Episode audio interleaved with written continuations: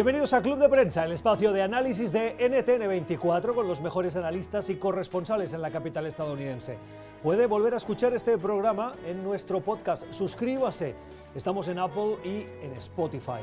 Y también hacernos llegar sus comentarios en la cuenta de Twitter en Club Prensa NTN24. El tiempo de análisis de hoy lo vamos a compartir con quienes ya nos acompañan en este estudio, con Milagros Meléndez. Ella es periodista, es peruana y trabaja para El Tiempo Latino Milagros, ¿cómo estás? Gustavo, mucho gusto, encantada siempre de estar con ustedes con tan gran panel. Gracias por acompañarnos. Con Fernanda Caso. Fernanda es analista político, es mexicana y es colaboradora del periódico El Heraldo de México. ¿Cómo estás, Fernanda? Muy bien, encantada de estar por acá, como siempre. Gracias por venir. Y también con Antonio de la Cruz. Antonio es analista político, es venezolano y es colaborador de El Nacional en Venezuela, además de director ejecutivo de eh, Inter-American Trends. Antonio, bienvenido. Gracias.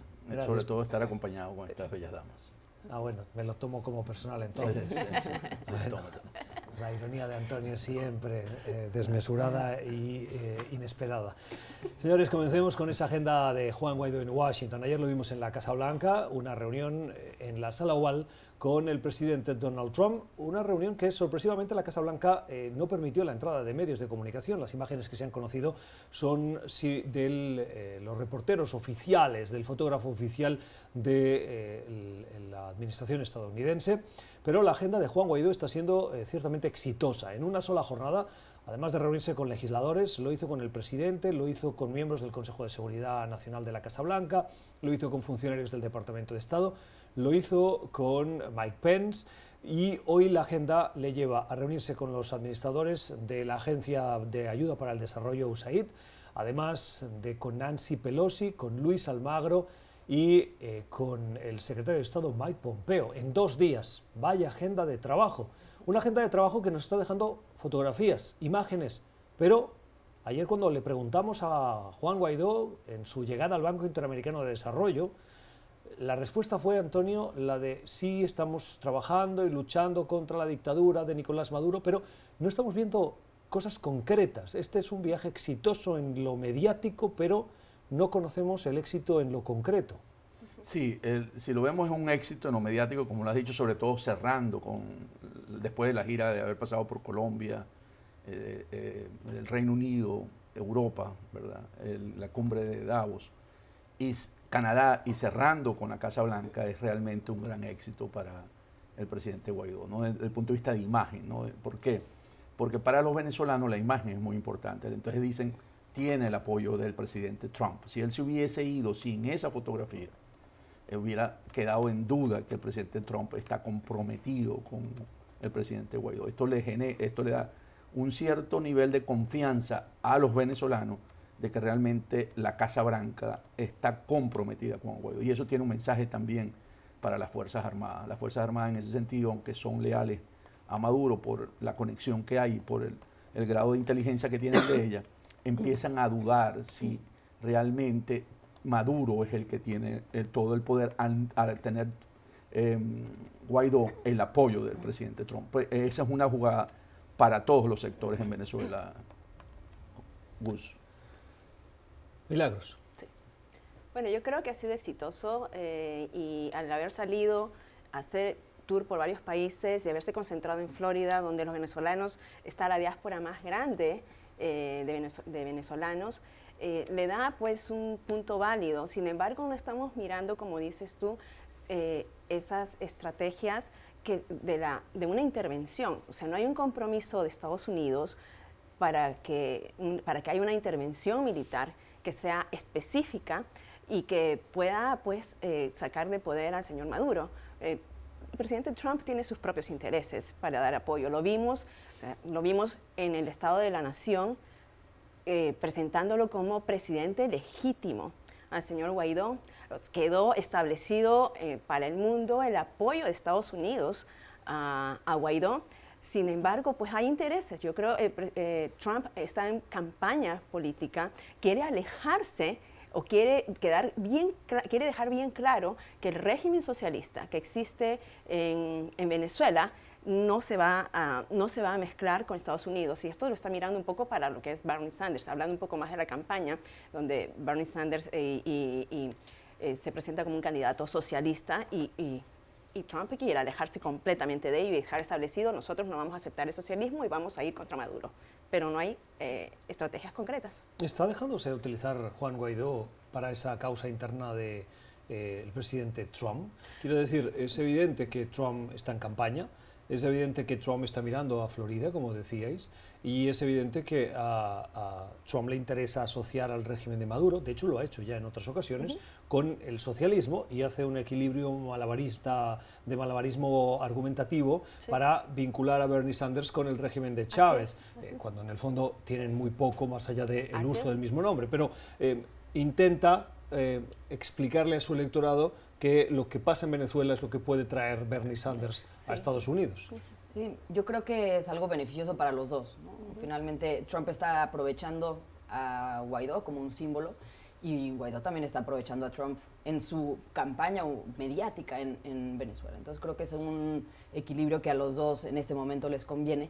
Y la relevancia Guaidó creo que no es únicamente el mensaje hacia el socialismo, que creo que es importante y es sin duda eh, uno de los dos pilares, pero creo que el otro también es el mensaje a Latinoamérica, en un momento en el que Donald Trump tiene que dar un mensaje muy claro a pues, la comunidad internacional latinoamericana, que está muy pendiente de lo que está pasando en Venezuela. No es, no es un tema exclusivo de Venezuela, es algo que a toda la región la, tiene atenta desde hace ya años traer a Guaidó es algo que pone los reflectores, que a la comunidad de migrantes le interesa y también a los líderes políticos de, todos estos países les interesa. Entonces creo que es un juego positivo para él, un juego exitoso en su campaña por varios, por varios frentes. Para dar una lectura, ¿verdad? Cuando decía Milagro de que no se conoce, es cierto, no se conoce la conversación entre ellos, lo que realmente es importante, ¿verdad? Que pueden llegar a acuerdo. Uno podría especular un poquito aquí porque esa reunión con el presidente Trump se pudo haber dado el fin de semana en vez de hacerse después del, encuentro el sábado con la, con la diáspora, ¿verdad? Porque ya él había terminado la gira por su encuentro con Trudeau y podría haber entrado, ¿verdad? Que terminó el día miércoles. Sin embargo, se conoce que dentro de la administración hay dos bloques. El bloque del Departamento de Estado, ¿verdad? Con, con, una posición frente a Venezuela y el grupo, el, grupo del Consejo de Seguridad Nacional. Y esa disputa entre ellos no permitía llegar a un consenso. De hecho, hay unos elementos interesantes que supe ayer. A Guaidó le retiran el servicio secreto el domingo para dar la sensación de que regresaba a Venezuela. Y por eso fue el hermetismo de esta visita. Porque quien manejó esta visita fue el Consejo de Seguridad Nacional, no fue el Departamento de Estado. Pero la llegada de ayer, eh, yo estuve presente en el momento en el que Guaidó llegó a la Casa Blanca y eh, llegó con los honores de jefe de Estado, con la recepción de las 50 banderas eh, aguantadas por los 50 oficiales de la Guardia de Honor, eh, en dos camionetas negras, como hacen todos, los jefes de Estado. No había ninguna diferencia. En la segunda camioneta estaba Carlos Vecchio, el embajador, de Juan Guaidó en Washington, y estaba Elliot Abrams, que es el enviado del Departamento de Estado para Venezuela, enviado especial. lógicamente, en la reunión en la Casa Blanca estuvo seguramente, yo ahí no lo puedo constatar porque no lo vi, pero doy por hecho que, que así fue, Mauricio Claver Carón, que es el responsable para América Latina o el hemisferio occidental en ese Consejo de Seguridad y quien le habla al presidente sobre esas cuestiones. Por lo tanto, eh, entiendo que esas diferencias en la visita de ayer quedaron un poco diluidas. Sí, lo que quiero decir con esto es que si vemos el Departamento de Estado, quería apuntar un poco más, anda en la agenda de una solución diplomática. Recordemos que el Consejo de Seguridad andaba en una agenda más de una salida de fuerza, por eso Bolton, que era el, asesor de seguridad, estuvo muy involucrado y ellos hablaron mucho del 30 de abril. Y ahí fue cuando le dijo el presidente Trump, usted me engañó, porque pensaban que la solución. Entonces, si nosotros vemos que estas dos agendas también están dentro de la administración y podemos especular que fue este, este, esta visita de Guaidó es más patrocinada por, por el Consejo de Seguridad, podemos estar viendo de que empiezan a haber otra vez algunas consideraciones de que este es el momento para poder sacar, porque Guaidó lo que tiene son 10 meses de más de gestión como presidente, porque ocurren las elecciones para la parlamentarias el 5 o, o la última semana de noviembre o el 5 de diciembre. Entonces, el lapso de, de Guaidó para una solución en Venezuela es realmente de 10 meses. Si en 10 meses no se da hay que hacer la elección, la elección del Parlamento. Y ahí podría suceder que Guaidó pierda la presidencia y se acabó el proceso con Guaidó. Entonces, hay una urgencia en este momento y hay que tomarlas en cuenta. Y yo creo que allí la Casa Blanca está jugando también, porque de alguna manera se comprometió al verlo traído, porque cuando tú dices que lo, le dan trato de jefe de Estado, por eso él se queda en la residencia de donde se quedan los jefes de Estado. La residencia de invitados de, la, invitados Casa la Casa Blanca, que es eh, Blair House. Él le tiene ahorita un trato de jefe de Estado. Entonces, es otro, otro, otro elemento importante cuando el, trato desde el punto de vista mediático. ¿Qué viene, ¿Qué viene ahora? Quiero decir, Juan Guaidó ha dicho que va a volver a Venezuela. Vuelve y muy probablemente vuelve con un eh, régimen más enojado con él de lo que estaba. Enojado por dos motivos. Uno, por el éxito de la gira internacional, que es relevante, el fracaso de Delcy Rodríguez intentando entrar en el espacio Schengen y la comparativa, que los deja ciertamente en evidencia, aunque ellos digan que les eh, importa muy poco, pero eh, enojado también porque eh, hubo una estrategia deliberada del régimen de Maduro para debilitar a Juan Guaidó. Y internacionalmente vemos que sale reforzado en esa gira exitosa internacional. El presidente Trump, Antonio, dijo el otro día, cuidado el régimen de Maduro con impedir, boicotear o ponerle trabas al, regreso de Guaidó a, a Venezuela. ¿Qué viene ahora? Fíjate. Eh, viene el regreso, como tú dices, ¿ok? Aquí tenemos que tomar en cuenta los asesores de Maduro, porque eh, también dentro de Venezuela, del régimen de Maduro, hay dos posiciones, la de Diosdado Cabello y la de, la de Nicolás Maduro. Diosdado Cabello está en la línea de ponerlo preso, Pero aquí con Nicolás Maduro tenemos que observar qué le recomendaría la asesoría de Cuba.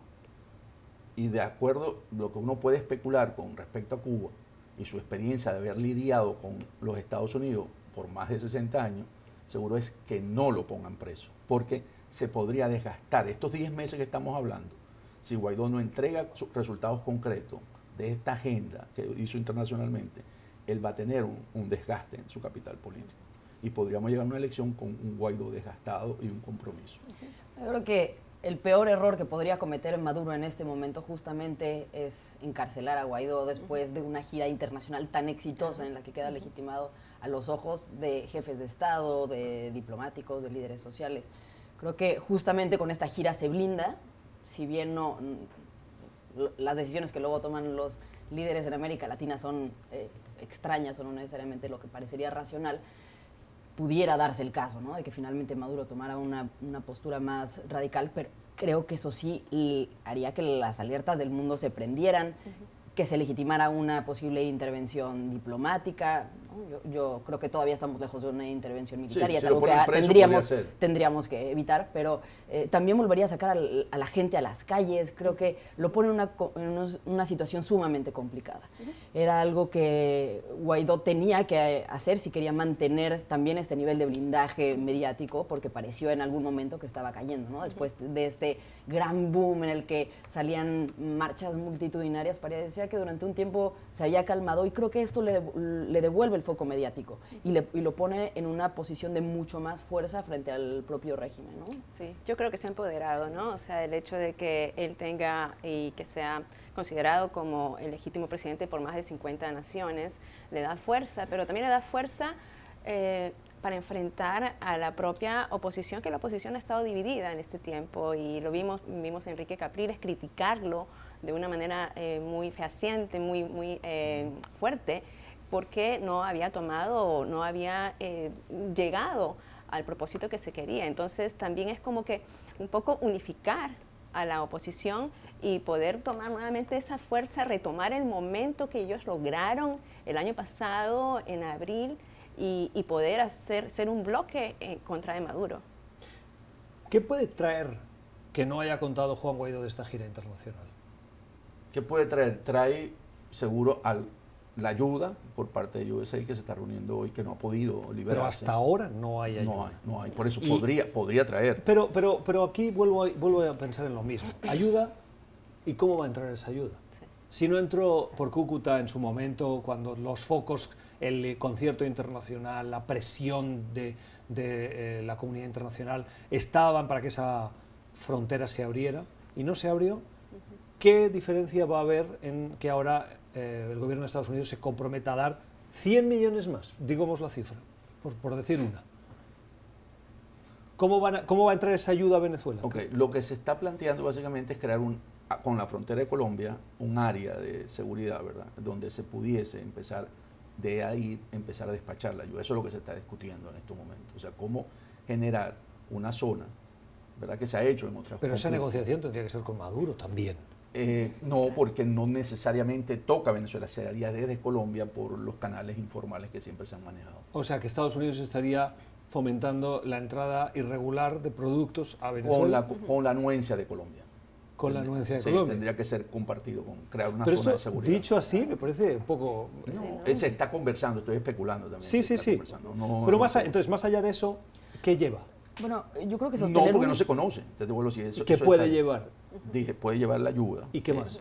hasta ahorita más nada. Ajá, Bueno, a ver, exactamente. sí, sí, Hasta ahora más yo- nada. Esa es la, la sensación que yo tengo como periodista. Finalmente, so- sostener un movimiento de este tamaño también cuesta mucho dinero, ¿no? Más allá de la ayuda y los productos para la región, que es lo que se ha estado negociando, lo más público, sostener un equipo de tierra, organizadores en las comunidades, gente que pueda estar sosteniendo, pues requiere mucho dinero, además de toda la gente que está viviendo en el exilio, también apoyada por el propio gobierno de Guaidó. Creo que ese es uno de los motivos fundamentales también de esta gira, que aunque no sale públicamente, eh, digamos, se ve reflejado en las acciones que organizan, en las marchas. Todo eso requiere mucho apoyo logístico. Digamos, si una campaña tradicional es cara, sostener una campaña en tiempo no electoral, bueno, es el triple, ¿no?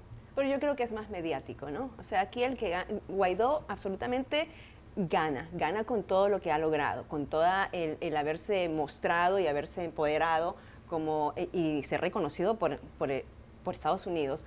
Pero yo no creo que Estados Unidos le dé una ayuda concreta. Realmente yo creo que aquí es más que todo juega el nivel de, de campaña, de campaña electoral y de quererse ver bien el señor Trump eh, al apoyarlo, pero yo no creo que haya algo concreto que pueda llevar y que él pueda tener bajo el bolsillo y decir, llego con esto. Está llegando con una imagen empoderada a Venezuela. Sí, correcto. Llega con una imagen empoderada y hay que ver cómo juega el régimen de Maduro a su llegada. Porque ahí podría haber factores que pueden fortalecer esa imagen o pueden debilitar la imagen. 9 y 49 minutos de la mañana en Estados Unidos, las miradas puestas en el estado de New Hampshire, donde avanza ese proceso, esa campaña electoral que va a llevar este próximo 11 de febrero a los ciudadanos de ese estado a votar en las primarias. Primarias de los partidos, del Partido Republicano y del Partido Demócrata. El Partido Republicano sabemos que Donald Trump lleva las de ganar, pero en el Demócrata, eh, a pesar de que todas las miradas ya tendrían que estar puestas en ese estado, los periodistas seguimos mirando a Iowa, donde se produjeron esos caucus y donde el recuento está siendo, además de catastrófico, lento. Lo que sabemos, por lo que ha dicho el partido, Fernanda, es que eh, a esta hora Sanders y Buttigieg, eh, Pete Buttigieg, el exalcalde de South Benton, lideran eh, en un empate virtual el resultado de esos caucus. ¿Qué influencia van a tener el desastre del reconteo de votos y el resultado, en el que vemos que Joe Biden queda en cuarta posición, pero particularmente me interesa eh, el hecho de que eh, Buttigieg, que es joven y centrista o moderado, y Sanders, que está más a la izquierda en el partido, son las dos caras visibles del éxito de, esas, de ese caucus. Bueno, yo creo que es imposible entender el éxito de Buttigieg si no vemos si no lo vemos acompañado también del desastre que fue para Biden esta elección. Porque le permite a él colocarse como una alternativa frente a Sanders para los moderados del partido que no quieren ver a alguien como Sanders porque creen que no puede, eh, digamos, dar un mensaje para la población que no se inclina del lado izquierdo de manera tan radical y que necesitan unión para combatir a Trump. Entonces, muchos de los empresarios que apoyan a Biden sin duda están viendo en Buttigieg a partir de Iowa una alternativa. No pienso que todavía le hayan dado la espalda a Biden, es muy pronto, es el primer estado, falta, eh, digamos, faltan tres estados más este mes, luego falta el Super Tuesday en donde realmente se define la primera etapa. Sin embargo, si Biden no logra salir del hoyo en el que parece estar tras la- los resultados de Iowa, Buttigieg sí podría ser una alternativa, ¿no? Con un mensaje pues que a los empresarios les parece atractivo. Es, es una persona bastante mesurada que no, eh, digamos, a diferencia de Biden, ¿no? no cree que deben desaparecer los multimillonarios, no cree que debe haber una redistribución, redistribución brutal, sí más inclinado a la izquierda, ¿no? Finalmente no, no, lo podríamos comparar con las políticas del Partido Republicano, pero creo que puede ser un buen centro que se asemeja a Biden en cuanto a pues, posturas ideológicas. Antonio. Sí, cuando, cuando vemos la elección de Iowa, que todavía no termina, pero que pareciese, según lo último que salió con el 96%. Ah, más del 95%. 96%, pareciera que eh, Sanders va a ganar al final, pareciera. Depende ya de un último caucus que no habían terminado, pero pareciera que va a ganar el voto popular y va a ganar la elección los dos delegados, aunque están cerrados, ¿verdad? Están 11-11 y, y ahí pareciera que al final el que va a ganar es Sanders. Entonces, ¿qué pasa? pero Pete Buttigieg logra un gran impacto, pues no lo esperaban, las encuestas lo daban de tercero y cuarto, y él logra ser el segundo y casi esa noche salió como victorioso y él mismo lo dijo. Y entonces él va a New Hampshire con una mano alzada, de hecho ya está de segundo en las últimas encuestas de, este, hoy, eh, Pete Buttigieg, el alcalde, y de primero Sanders, y baja a un tercer lugar eh, Biden. Entonces Biden. Cuarto lugar Biden. Biden. Perdón, está Elizabeth. Elizabeth está de cuarto, tienes toda la razón. Eh, pero están casi patados, 2 y 11. Entonces ahí, básicamente, Biden es el gran perdedor de, de Iowa. Y si él no logra recuperar, aunque es muy temprano, él va a tener dificultad de ser el, candidato. Ayer lo reconoció precisamente eh, eh, Joe Biden. Diciendo, y está atacando a los dos. Efectivamente, diciendo que recibió un golpe bajo, pero que no va a ningún sitio. Quiere decir, continúa su apuesta por esa nominación a pesar de esa cuarta posición y al mismo tiempo atacó a los dos que van delante. A Sanders por radical demócrata socialista por demócrata eh, de la parte más izquierdista del partido y a Pete Buttigieg por ser un alcalde que no tiene más experiencia en la gestión pública que la de ser alcalde, que es importante, pero que no puede estar a la altura de la gestión o de los retos, dice Joe Biden, de la Casa Blanca. Por cierto que Buttigieg ya ha respondido y ha dicho los tiempos están cambiando y las generaciones más jóvenes estamos abriéndonos camino. Vamos a la pausa. Sé que querrían comentar un poquito más, pero tengo que ir a la pausa. Esto es eh, Club de Prensa. Pueden escuchar este programa otra vez en nuestro podcast. Estamos en Apple y en Spotify y llegar, hacernos llegar sus comentarios en la cuenta de Twitter Club Prensa NTN24. Usted está escuchando Club de Prensa, el programa de análisis de la actualidad desde Washington. Club de Prensa dirigido por Gustavo Alegret en NTN24, el canal de las Américas. Véalo de lunes a viernes por nuestra señal internacional. Pídalo a su cable operador.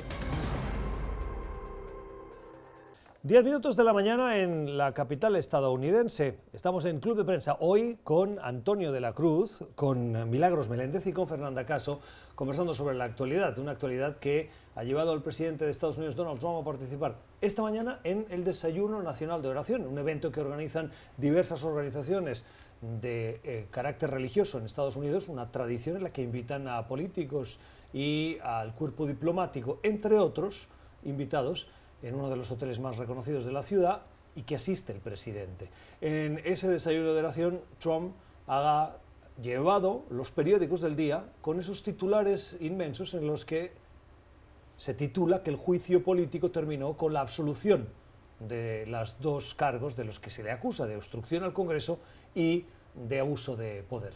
Es un día pletórico para el mandatario estadounidense, esperaba esos titulares y utiliza a, los medios de comunicación, a los que tanto critica, para exhibir su exoneración. Una exoneración que ha, llevado, que ha llegado también un poco manchada por la división de uno de los republicanos que es más crítico con el presidente, Mitt Romney, que dijo en las últimas horas que había decidido votar por abuso de poder a favor de destituir al presidente. Un voto simbólico, porque no fue suficiente, pero que sí rompe las filas, Fernanda, de los republicanos. Sí, yo creo que ahí está el valor de Mitt Romney, porque él mismo sabía que su voto no iba a cambiar nada. ¿no? Creo que la apuesta de Mitt Romney sí es para cambiar la conversación. Finalmente hoy no estamos hablando solamente de la absolución de Trump, estamos hablando de la absolución de Trump y, y, que un senador republicano votó en contra y dio unas razones y dio un discurso muy conmovedor explicando, bueno, pues que él tenía un compromiso frente a Dios, frente a la, a la nación y que por eso había decidido votar a favor del impeachment porque sabía que era lo correcto. Más allá de si es lo correcto o no es lo correcto, es un mensaje muy poderoso que pone en duda también los argumentos del resto del Partido Republicano. ¿no? no es cualquier senador, es un senador muy respetado, que fue candidato a la presidencia, que tiene una trayectoria, eh, digamos, muy legítima, las bases lo reconocen, el electorado republicano lo reconoce, y creo que también le quita a Trump la posibilidad de tener represalias muy fuertes contra él, ¿no? Sabe que eso le puede rebotar dentro de su propio electorado. lo coloca en una situación complicada sin duda eran los titulares que Trump venía esperando, sin duda tenía pensado llegar a ese desayuno del que hablamos, con esos titulares ya lo tenía en su mente planeado desde hace semanas, porque era inevitable que este fuera el resultado del impeachment, pero tener esta piedra en el zapato creo que sí le cambia los planes. Y digamos que también después de la debacle de Iowa y estas complicaciones dentro del el reporte de resultados que traían una muy mala imagen para el Partido Demócrata, el, que el impeachment no les hubiera salido. Es decir, el, Partido Demócrata llevaba una mala tendencia en estos días y el voto de Mitt Romney fue la primera victoria para ellos en este pues debate, ¿no? En este juego que se está dando ya de precampañas. Sí, no, pues muy, muy, muy bien hecho, ¿no? O sea, Mitt Romney, eh, como hemos visto, él sabía, como, como dijiste bien, Fernanda, que no, el voto no iba a cambiar ah, y, y que más bien algunos republicanos que durante el proceso anterior para ver si es que se llevaban testigos, si, si es que el juicio iba a tener, eh, iba a contar con esos testigos, unos eh, republicanos que se habían manifestado para estar como con la fila demócrata, ninguno de ellos se pronunció al final y fue él el que se paró y, puso bien las, eh, como decir, estableció lo que podría pasar de a futuro. ¿Qué, ¿Qué, es lo que va a pasar con él? me parece que hay una, los republicanos, algunos de ellos van a estar con él y también Romney pensó muy, bien cómo iba a empezar su discurso porque sabía que el desayuno eh, de oración se iba a realizar hoy. Entonces, eh, él está basando su discurso y en sus valores eh, religiosos, que por su moral tenía que votar por, por, esta, por este cargo, más no por el otro.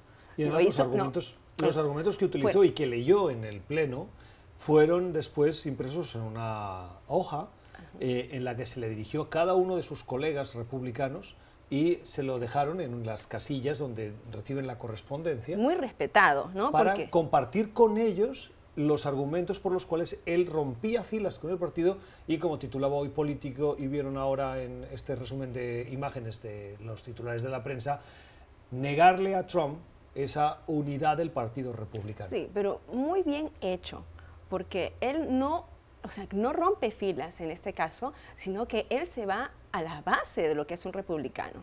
¿Qué es un republicano? Un amante de Dios, religioso, un conservador, una persona que, em, eh, de familia. Entonces, él apela a todos estas a, estos puntos que es de la base republicana para dar ese discurso y así eh, establecer y decir, pues yo no estoy... ¿Qué, ocurre con Mitt Romney? Mitt Romney rompe con lo que es la relación de grupo, la tribu, ¿verdad? Los republicanos. Y él va a ser un hombre ahora que va a ser seguramente atacado por el resto. No, ya ha sido atacado por el presidente Trump. Sí, pero va a estar atacado ya. Y el hijo lo mandó ha dicho que es un hombre débil, que no fue capaz de ganar las, eh, las Va a ser execrado pues, de, la tribu. Y que no fue capaz de ganarle a, Barack Obama. Entonces, el apelar, no sé, el apelar hoy a la conciencia, porque es un voto de conciencia básicamente lo que hizo y no un voto de grupo, de partido, de, militancia de partido. No sé si eso lo va a favorecer en el tiempo, porque eh, a veces esas luchas, esas peleas, desde afuera no es tan fácil, es más fácil desde adentro y crear como ser una referencia, porque ahora dentro de los republicanos él no va a ser considerado como tal. Él va, tiene una gran imagen hacia, hacia el resto de la población, pero no dentro donde hay que producir los cambios, porque Trump definitivamente aquí sale fortalecido. Y lo que se está escuchando en el Congreso es que los demócratas ante esta pérdida quieren seguir con el caso para investigar ¿verdad? A, lo que pasó en Ucrania. Quieren citar a, Bolton a que dé sus declaraciones. Y entonces, y los republicanos quieren ir hasta, eh, llegar hasta Biden, hasta el, hijo de Biden y con Biden. Entonces seguimos viendo que los demócratas se quedaron como enganchados en la situación y no la superan y van directamente a lo que viene, que es la campaña, y, olvidar un poco esto, porque lo que quieren es seguir manchando el nombre de Trump con una acción como esta. Eso no creo que le vaya a dar resultado a los demócratas si no asumen rápidamente la pérdida, como se dice cuando uno está invirtiendo, ¿verdad? Y sumen otra, otra posición. Y ahí los demócratas también juegan con el factor tiempo. A medida que avancen los días, se irán conociendo más detalles y si bien el juicio político ya habrá terminado, esos detalles irán calando como una gota malaya en la opinión pública y es la apuesta que ellos hacen. Esperar que en esas próximas elecciones los ciudadanos se conviertan realmente en el jurado y aspiran a que le den la derrota al presidente, lo cual ahora mismo las encuestas parece que no dicen. Pues está en su mejor momento. Está en su mejor momento. Pero esto fue como una crónica de un juicio anunciado. O sea, se sabía que de principio eh, este iba a ser el, el, resultado. O sea, ¿cómo iba a haber un juicio sin testigos, sin documentos importantes para analizar y sale, por supuesto, triunfante el presidente haciendo, presentándose en, una, en un discurso a la nación que era más de campaña, sabiendo que ya, eh, teniendo a un jurado compuesto por los senadores que el propio eh, presidente del, de la mayoría en el Senado había dicho que pues no iban a presentarse testigos y que ya había un resultado final. O sea, un juicio tan parcial, ¿no? Y que, como digo nuevamente, ya era crónica de un juicio anunciado, se sabía pues el resultado, ¿no? Yo creo que esto pone una presión enorme en el Partido Demócrata de tener un proceso interno perfecto. ¿no? no pueden volver a mostrar el menor quiebre, la menor diferencia entre los candidatos. Una elección interna te puede dar un gran bonus en una elección. En el momento que se define el candidato, sales con un bono eh, enorme por la expectativa que se genera alrededor, siempre y cuando haya unidad. Y creo que ese es hoy el mayor reto que tiene el Partido Demócrata. La situación de fortaleza en la que está Trump no les permite a ellos el menor desliz. Creo que tienen que manejar bien sus cartas, creo que tienen los candidatos también que hacer conciencia sobre lo que se está jugando y que estas divisiones internas que ya existen entre los propios candidatos, entre los candidatos y, digamos, el centro del Partido Demócrata, los, quienes tienen el poder desde hace años dentro del partido, tienen que limar asperezas para poder salir unidos porque de otra forma no se ve un escenario favorable para ellos. Las opiniones hoy de Fernanda Caso, de Milagros Meléndez y de Antonio de la Cruz en este club de prensa. Pueden suscribirse y volverlo a escuchar en nuestro podcast en Apple y en Spotify y como siempre les animamos, les recordamos nuestra cuenta de Twitter donde si algo que escuchan aquí no les gusta o quieren aplaudirlo o contradecir a alguno de los invitados lo pueden hacer en Club Prensa NTN24 en nuestra cuenta de Twitter. Ya regresamos. Usted está escuchando Club de Prensa, el programa de análisis de la actualidad desde Washington. Club de Prensa dirigido por Gustavo Alegret en NTN24, el canal de las Américas. Véalo de lunes a viernes por nuestra señal internacional. Pídalo a su cable operador. Seguimos en Club de Prensa, el espacio de análisis con nuestros periodistas y analistas en la capital estadounidense. El día en el que nos fijamos a las 12 y 15 minutos de la mañana en Santiago de Chile, en la situación por la que vive el país. Es cierto que Chile fue noticia hace unos meses por esa violencia en las calles, protestas por la inequidad, las desigualdades y también por intereses oscuros detrás de esas movilizaciones. Eh, en general, eh, motivos varios que llevaron a cientos, a miles de chilenos a protestar. El gobierno de Sebastián Piñera salió con una propuesta de incremento del gasto público en materias sociales y también una oferta para reformar la Constitución, la Carta Magna. Estamos en ese proceso de plebiscito de esas reformas constitucionales que han llevado a las calles de eh, Santiago y en general de Chile una cierta calma. Algunos de las escribirían como calma tensa, viendo cómo avanza ese proceso, porque el malestar de algunos sectores sociales en Chile se mantiene. Milagros. Yo creo que como dices, esa tensa calma que están esperando que de repente eh, pueda otra vez eh, salir a flote en marzo cuando regresen los universitarios a empiecen nuevamente clases y eh, están ante esa expectativa, ¿no? El 72%, hemos visto, el 72% de la población está a favor de que se realice este plebiscito para que cambien la constitución y que esperan que, que, que sea ello, pero hay un sector que realmente em, juega un papel importante y que em, está en contra. Eh, yo, yo creo que vamos a ver esa calma por unos meses. ¿Quién es ese sector? Eh, bueno, aquellos que están los, los radicales, los que quieren que todavía pertenezca al status quo como, como tal, ¿no? Eh, sin embargo, pues el que haya el cambio de la constitución es necesario. Yo creo que la gente lo está pidiendo, la gente está sedienta de que haya eh, ese, esa, esa transformación de la Carta Magna, ¿no? Sí, el, el, aumento, o sea, ¿qué originó esto? Fue, recordemos, fue el aumento de las tarifas del metro. Y resulta que a la final desemboca en que hay que cambiar la constitución del 80 porque la constitución de 1980 es la de Pinochet.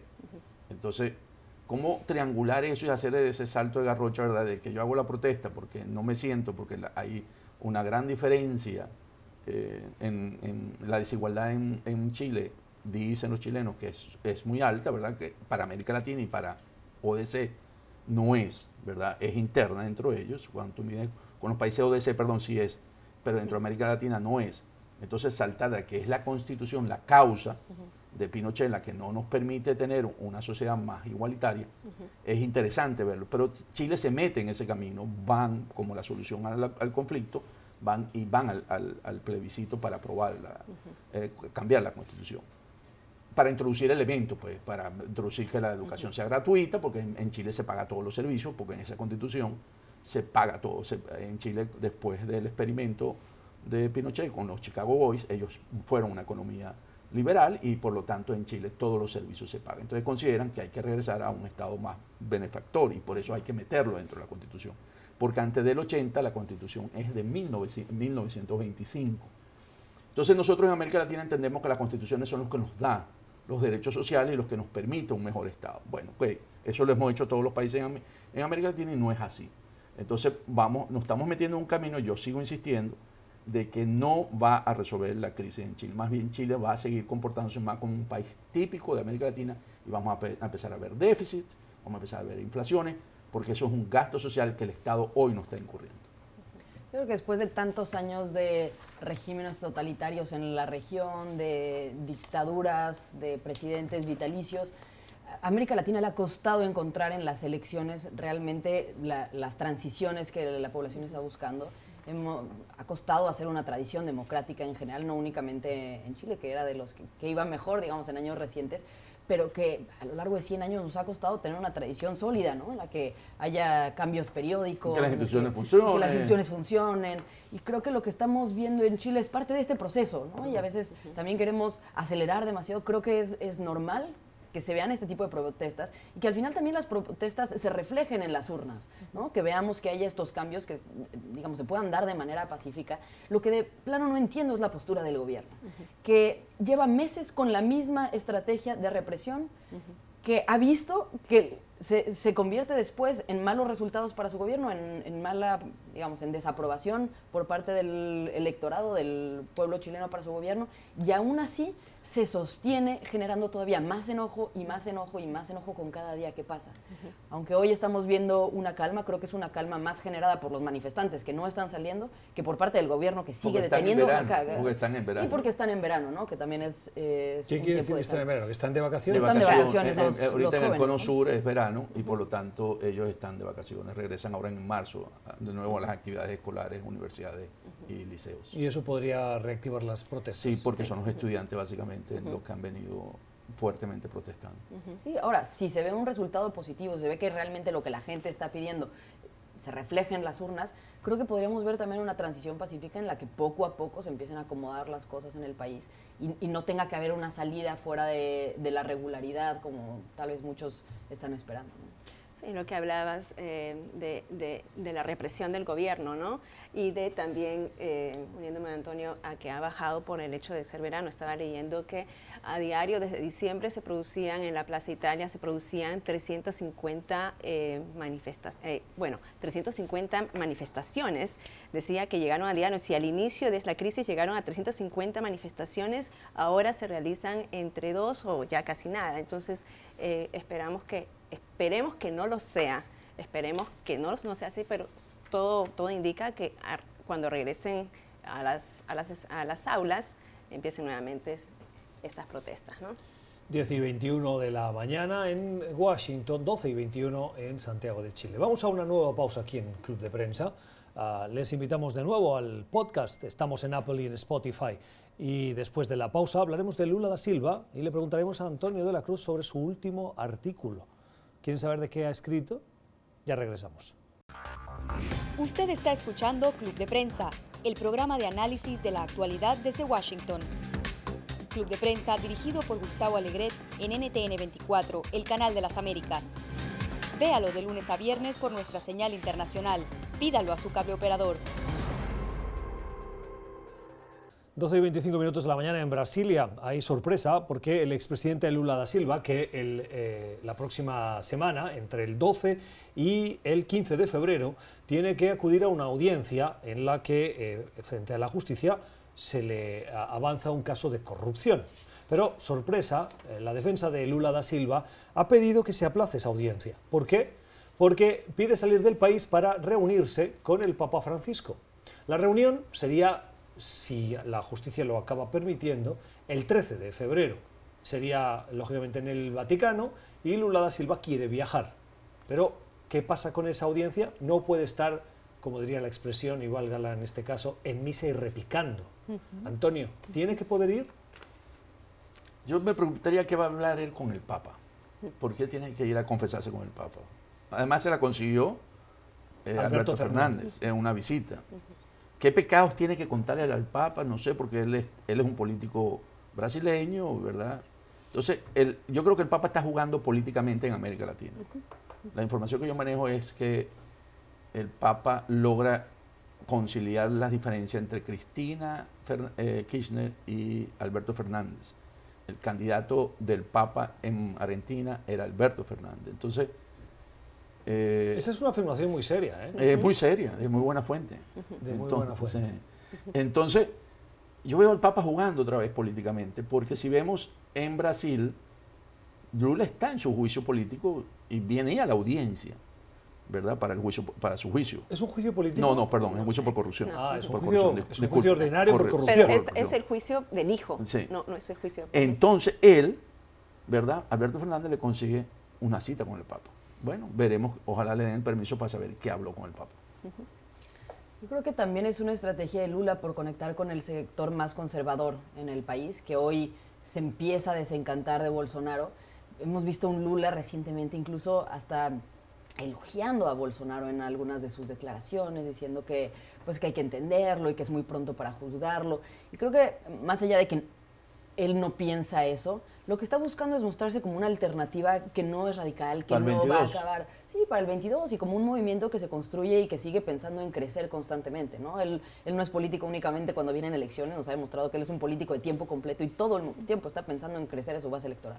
Muy bien. Sí. Bueno, yo creo que ha habido una relación ya entre Lula y el Papa Francisco. Recordemos que en 2018, cuando Lula estaba en la cárcel, él estaba sirviendo ocho años y bueno, salió recientemente, el Papa Francisco le regaló un rosario y eso lo publicó él por todos lados.